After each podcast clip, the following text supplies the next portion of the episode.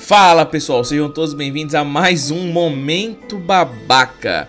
Momento esse que usamos para refletir e questionar um pouco a nossa vida. Estamos usando os contos de Hércules, né? os 12 contratos de Hércules, Hércules, enfim, para entendermos toda essa trajetória do nosso herói e como ela ajuda-nos a refletir sobre nossa vida, sobre nosso trabalho, sobre nossas relações humanas, enfim, o questionamento profundo que há em Hércules, claro, fazendo uma alegoria, né, sempre olhando além do que existe dentro do conto de Hércules. Então, vamos nessa. Seguinte, se você tá pensando que os episódios estão demorando, você está certo, realmente tá demorando para bexiga mesmo, mas vai dar certo, certo? Então vamos lá. Após a Hidra, nosso o primo de Euristeu, né, o nosso Hércules, ele resolve um problema gravíssimo que está acontecendo, que é um javali, né, de Erimanto, né? Existe um javali muito grande que está, sabe, aterrorizando, né? Ali a vizinhança do Monte Erimanto, né? Que ficaria mais ou menos no noroeste da Arcádia, né? Então, aparecendo um mapa na sua mente e se perguntando onde diabo é Erimanto, né? Não importa, é só para localizar nossa história. Esse javali que atormentava esse lugar era um, não é um javali pequenininho, é uma um baita javali, um gigantesco javali. E nosso amigo, nosso herói, Hércules, foi chamado para né, domar essa criatura, não matá-lo. Não era para matar, era para capturar vivo a criatura. Só que Hércules, quando chega lá, é, algumas pessoas já tinham cercado a criatura. Sabe? Já tinha cansado, já tinha combatido ela. Então Hércules chegou pegando só a rebaba, que a gente chama aqui no Nordeste, né? Então já tinha feito tudo, já tinha o javali já tinha sido dominado totalmente, o Hércules foi lá e apenas pegou a criatura. E aí você fala: caramba, peraí, não, pelo amor de Deus, o primeiro contrato de Hércules é contra o leão e o segundo é contra uma hidra. Não venha me dizer que o terceiro contrato dele era só foi capturar um javali que o pessoal já tinha cansado. Pois é, exatamente. É exatamente isso. O terceiro contrato de Hércules só foi um, um javali. Capturar um javali vivo. Claro, é o javali também. Mas mesmo assim, Hércules chegou já e o javali já estava cansado. Era realmente só isso. E o outro contrato que Hércules recebe em seguida de seu primo é a corça.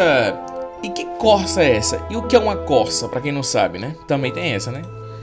A corça é da família dos cervos, para quem não sabe. O bicho baixou o biólogo. Valeu, Richard Rasmussen. Daqui a pouco eu tô me jogando no chão e pegando em rato e barata. Oh meu Deus, uma barata que nem um Richard, né? Nossa, menosprezei o Richard agora. E aí a coça, ela não era uma, uma bobinha, não. Era uma coça com chifres de ouro e pés de bronze. É uma coça que vendia perfumes. Ou seja, milionária, né? Não vou dizer o nome da empresa, mas tem umas empresas aí que falam que se você vender perfume, você vai se tornar pessoa milionária. Até de ato você vai viajar. Enfim. A coça de chifres de ouro e pés de bronze era o objetivo, novamente, de Hércules. A localização da coça, ela ficava na região ali de Arcádia também. Né? Lembrando que o javali ele foi ser pego no noroeste dessa, dessa região. A gente, pelo, pelos meios, a gente não vai ter normalmente uma localização correta da corça. Mas enfim, Hércules foi lá, porque ele tinha que capturar a corça viva também, da mesma coisa do javali. Cara, e Hércules perseguiu a corça durante um ano. Só que Hércules começou a perseguir ela na região de Arcádia, foi quando encontrou. E Hércules perseguiu durante um ano e, só, e saiu de Arcádia. Ele foi, é, a mitologia vai até falar até o fim do mundo, ou até os confins do mundo conhecido, até onde o mundo era, era se sabia sobre o mundo. Né? Tem várias versões desse trecho, mas a questão é: Hércules, Hércules perseguiu a coça durante um ano até o, o fim de todo mundo, né? Até, até o Acre. Tô brincando, pessoal. Gosto muito do Acre, tô zoando, pelo amor de Deus. É, muito longe. Então, Finalmente, depois de um ano, quando ela estava atravessando o rio, Hércules, nhau, é, como diz Júnior Caldeirão, consegue capturá-la. O que, é que a gente aprende com esses dois contos de Hércules?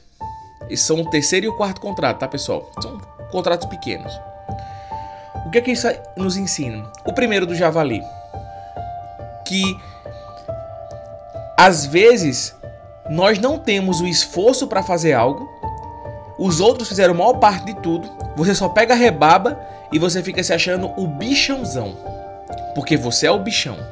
Ou seja, às vezes você só está em um cargo específico Não por aí que eu me esforcei, como dizia Epiteto, por mérito dos outros, você está em alguns cargos. Então a gente gosta de ficar muito batendo no peito e sorrir com dentro dos outros.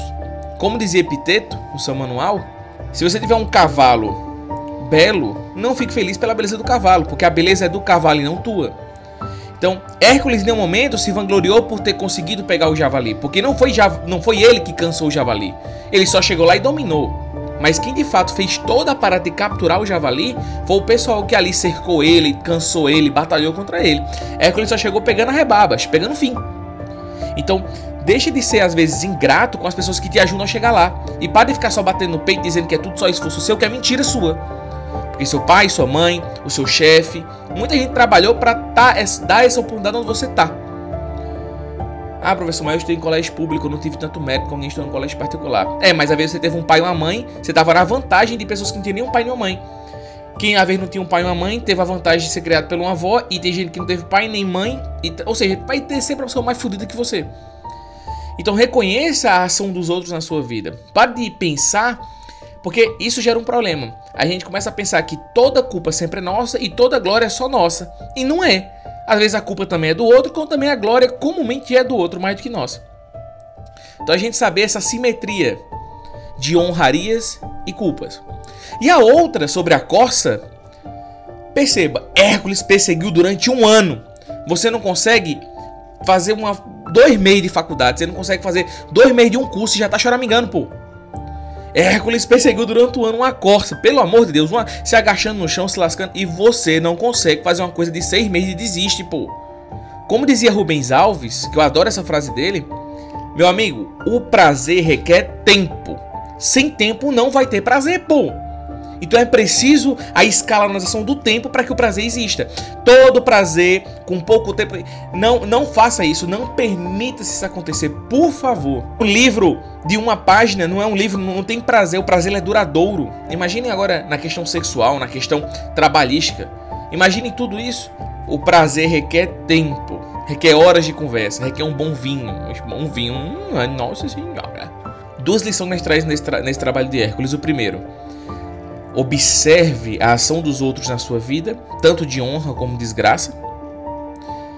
E a segunda, saiba que para que consiga grandes coisas é preciso tempo. Porque prazer sem tempo não existe. Para que o prazer exista, requer tempo.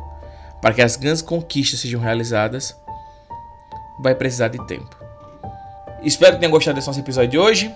Deixe seu like, comenta, compartilha, manda pros amigos, falar da vida dos outros aí, enfim, certo, pessoal? Gratidão por tudo. E até semana que vem com o quinto e sexto contrato. Agora a gente vai ter esses contratos. É... Não, minto. No próximo episódio é só o quinto, aí depois o sexto, e aí o sétimo, oitavo, nono e décimo. E a gente segue pra reta final. Certo, senhores? Pois beijo do gordo. Uou, até mais e gratidão por ouvir mais um episódio. Compartilhe com seus amigos. Valeu!